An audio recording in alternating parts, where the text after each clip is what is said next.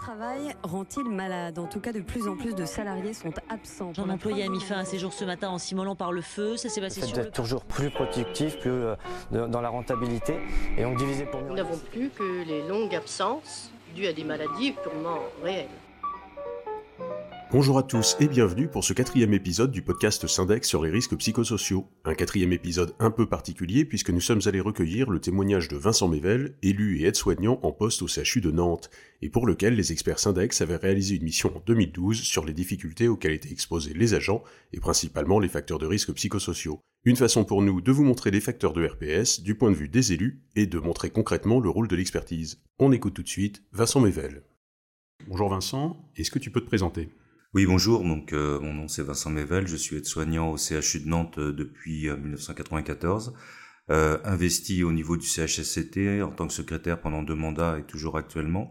Et aussi au niveau du syndicat, euh, spécialisé un peu dans les questions de prévention des risques et de qualité de vie au travail. Alors Vincent, vous avez fait appel à Syndex en 2012, est-ce que tu peux nous dire sur quelle base? Alors sur euh, la base d'un retour à l'équilibre financier euh, demandé par la, la Cour des comptes et euh, l'ARS, donc avec des changements au niveau de, des effectifs et des organisations de travail.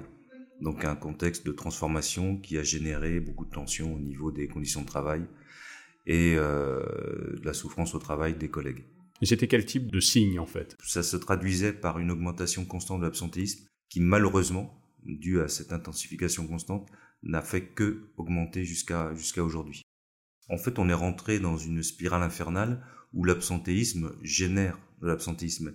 Mais quand on n'arrive pas à, à agir sur les causes profondes de cet euh, absentéisme, qui est dû à un épuisement professionnel, effectivement, on, ne on on on continue toujours qu'à alimenter cette, euh, cette spirale.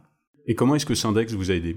En fait, euh, Syndex nous a aidé à poser un diagnostic partagé. Il y avait un certain nombre de choses que l'on dénonçait depuis des années, mais qui étaient toujours traitées sous l'angle de l'émotionnel ou du subjectif. Syndex nous a permis de poser une méthodologie de diagnostic qui a pu être euh, aussi partagée au niveau de nos interlocuteurs euh, de direction. À partir de là, on a pu commencer un, véritable travail de fond de prévention primaire sur le, les RPS et l'amélioration des conditions de travail. Il y a un certain nombre de signaux et d'actions concrètes qui étaient euh, préconisées dans le rapport, qui ont pu se mettre en place, pas tout de suite, mais sur plusieurs années, et qui continuent actuellement aussi d'être euh, d'être mis en place. Donc ça, c'est vraiment un travail euh, qui a permis de lancer en fait notre euh, direction dans un travail euh, objectif de prévention des risques professionnels et euh, de d'acculturation de la prévention des risques en général. L'absentéisme, il était causé par quoi essentiellement? Alors l'absentéisme, il est dû principalement à l'intensification du travail, mais il est dû à un déficit en fait de temps de repos. On a des cycles de travail qui sont très très compliqués dus aux horaires atypiques de l'hôpital, tôt le matin, tard le soir, alternance jour-nuit, ouvert 24 heures sur 24, donc sur les vacances, les, jours fériés et les week-ends. Et comme pour des raisons budgétaires, on ne peut financer qu'une partie de l'absentéisme, c'est-à-dire euh, à l'époque du rapport 65%, maintenant euh, 70%, il reste toujours une part d'autoremplacement. Les gens reviennent sur leur repos, reviennent sur euh, parfois leur congé annuel, et donc ça crée une désorganisation autour de, des temps de repos. Et cette désorganisation fait que l'horloge interne n'est jamais calée sur une alternance repos-travail régulière, et donc on, en fait on a une intensification du travail qui pèse sur des corps toujours en déficit de, de temps de repos. C'est pour ça que ça crée à la base un épuisement professionnel qui est euh, aggravé par les hum, TMS, parce qu'en fait on a des durées moyennes de séjour et toujours plus courtes avec des patients toujours plus lourds, donc on a une augmentation des gestes qui se fait sur des corps de plus en plus fatigués. D'où finalement cette euh, augmentation de l'absentéisme. Et qu'est-ce qui a changé depuis le rapport? Alors on a eu, euh, qui était déjà préconisé, la mise en place de- d'un ergonome à temps plein, euh, la mise en place euh, de préventeurs au niveau euh, du service de santé au travail, notamment d'un psychologue euh, du travail, Euh, il- des fonctions infirmières euh, comme l'infirmière de coordination a été mis en place et c'était préconisé. Euh, les aides-soignants avec une dimension plus euh, intendante euh, a pu être mis en place, c'était le cas dans le rapport. Et euh, il y a aussi la question des espaces de discussion qui donne un peu plus de latitude de, de, discussion au niveau des équipes de terrain. Ça a pu être expérimenté au CHU de Nantes. Et tout le travail aussi sur la, la, la souffrance ou la difficulté des, du travail des cadres intermédiaires, euh, avec notamment le, la mise en place de coaching, de, de, formation à la prévention des risques et de tout un tas de, de, de formations sur euh, les risques psychosociaux ont pu, euh, ont pu voir le jour euh, depuis le, le, depuis l'édition du rapport. Aujourd'hui, on est en 2019. Depuis ce rapport en 2012, tu as dit qu'il y avait un certain nombre de choses qui avaient été mises en place, mais aujourd'hui, ça veut dire que tout va mieux à l'hôpital? Non, non, non, non, non. Malheureusement, mais euh, c'est vrai qu'on a eu, on a pu euh, actuellement avoir euh, un certain nombre de métiers comme l'ergonome dont je parlais tout à l'heure, mais aussi une direction qui ose afficher une, directrice de la qualité de vie au travail, des commissions RPS, des commissions qualité de vie au travail.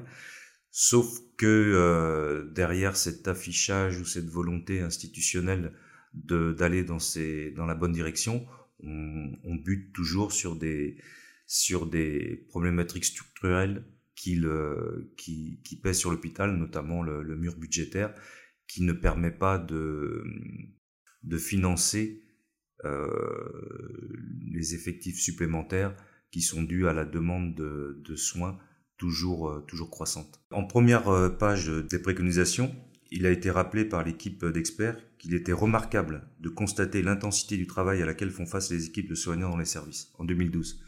Sept ans après, cette intensité cette euh, complexité du travail n'a fait qu'augmenter. Donc euh, il est facile maintenant de constater que ou d'imaginer qu'il puisse y avoir des risques psychosociaux majeurs face à cette intensification euh, du travail, surtout à l'hôpital où on est confronté à une charge émotionnelle qu'on ne retrouve pas forcément ailleurs. Comment est-ce que tu vois la situation évoluer dans un avenir proche? Un bâtiment avec 9000, plus de 9000 collaborateurs, euh, on n'a pas encore trouvé la recette ou la méthodologie qui permettrait d'autonomiser en fait au plus près du terrain les équipes, parce qu'on est soumis euh, à l'intensification du travail, mais on est soumis à une réorganisation permanente, hein, que ce soit au niveau des protocoles, que ce soit au niveau des, euh, de l'organisation médicale, que ce soit au niveau des, des financements. Donc on n'a pas encore réussi à trouver le bon niveau d'autonomie pour pouvoir faire face à ces réorganisations permanentes.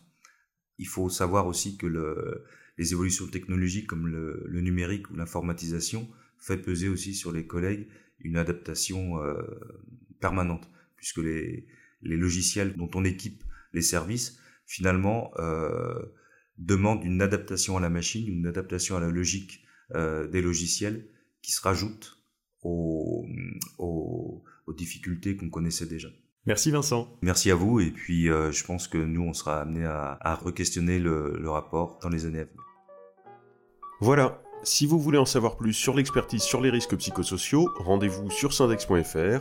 À noter également lundi 9 décembre un webinaire à suivre en direct de midi à 13h sur votre ordinateur, tablette, téléphone qui portera sur les RPS. Il sera animé par Laurence Guéret et Isabelle Creteny, que vous avez déjà entendu ici, et que nous retrouverons la semaine prochaine pour le cinquième et dernier épisode de cette première saison des podcasts Syndex. Elle nous parlera du rôle des représentants des salariés en cas de harcèlement sexuel sur le lieu de travail, et toutes les infos sont à retrouver sur syndex.fr. D'ici là, portez-vous bien